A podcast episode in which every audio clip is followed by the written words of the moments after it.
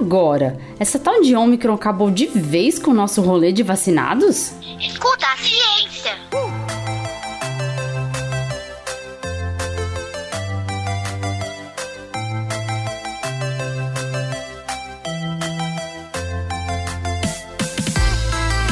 Olá, eu sou a professora Letícia Sarturi, sou mestre em imunologia e doutora em biociências e fisiopatologia. Nesse episódio, vamos falar sobre os primeiros resultados de neutralização de anticorpos sobre a variante Ômicron. Primeira coisa que eu posso dizer é calma, gente.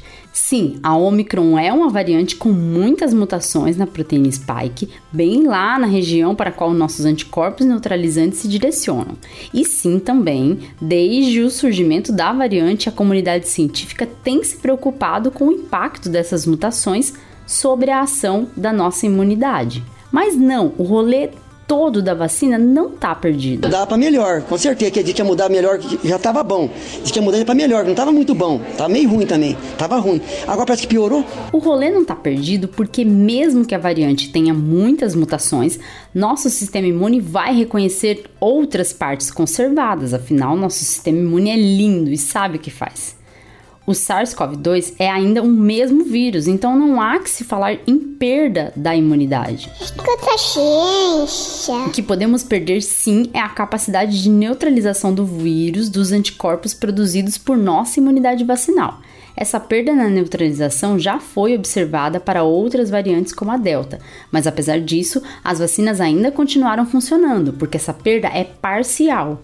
Fique tranquilo, fique tranquila, a vacina tá on. Vai tá on, 220 sem radar. Alguns resultados preliminares divulgados nessa semana apontaram algum escape imune dos anticorpos frente à Omicron.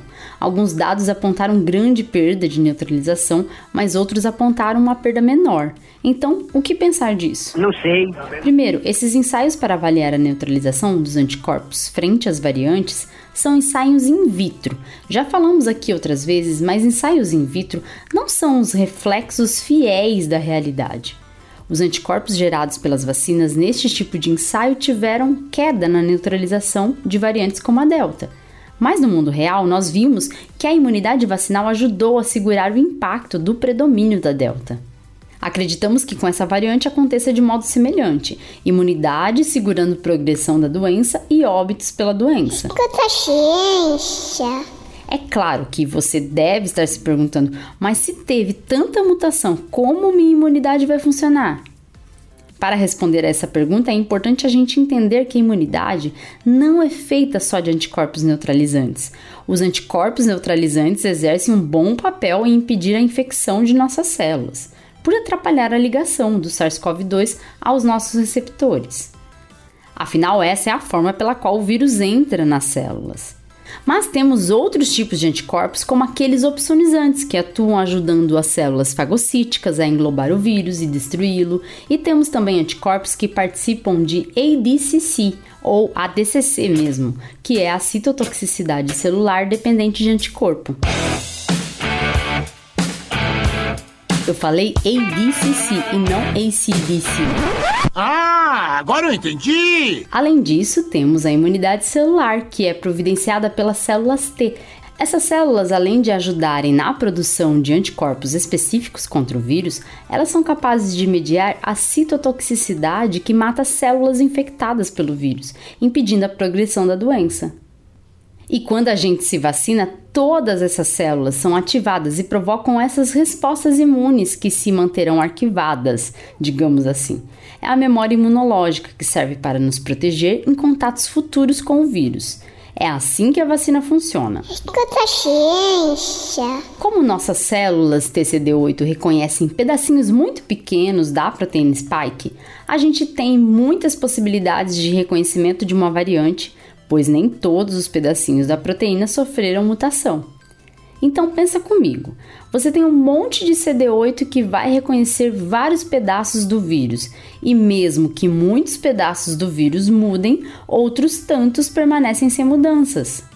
A produção de anticorpos é semelhante. A gente produz anticorpos para várias partes da proteína, e as partes conservadas ainda vão se ligar aos nossos anticorpos e promover a ação do sistema imune.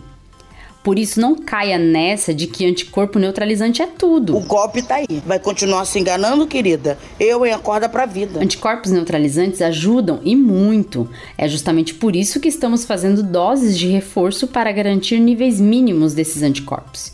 E não é porque é anticorpo neutralizante que vamos ter perda de eficiência com a Omicron. Mesmo que não se tenha a alta afinidade, os anticorpos neutralizantes ainda podem se ligar. É o mesmo vírus, gente. Escuta ciência. A dose de reforço pode ajudar a amplificar o nível de anticorpos e isso é bom para estarmos mais preparados.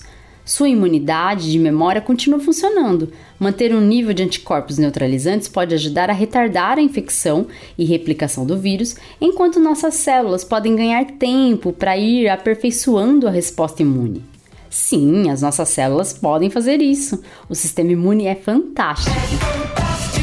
Assim, mesmo perdas na neutralização podem ser contornadas com uma boa imunidade e, por isso, avaliar os regimes vacinais priorizando esquemas que podem realmente amplificar a resposta imune deve ser primordial nesse momento.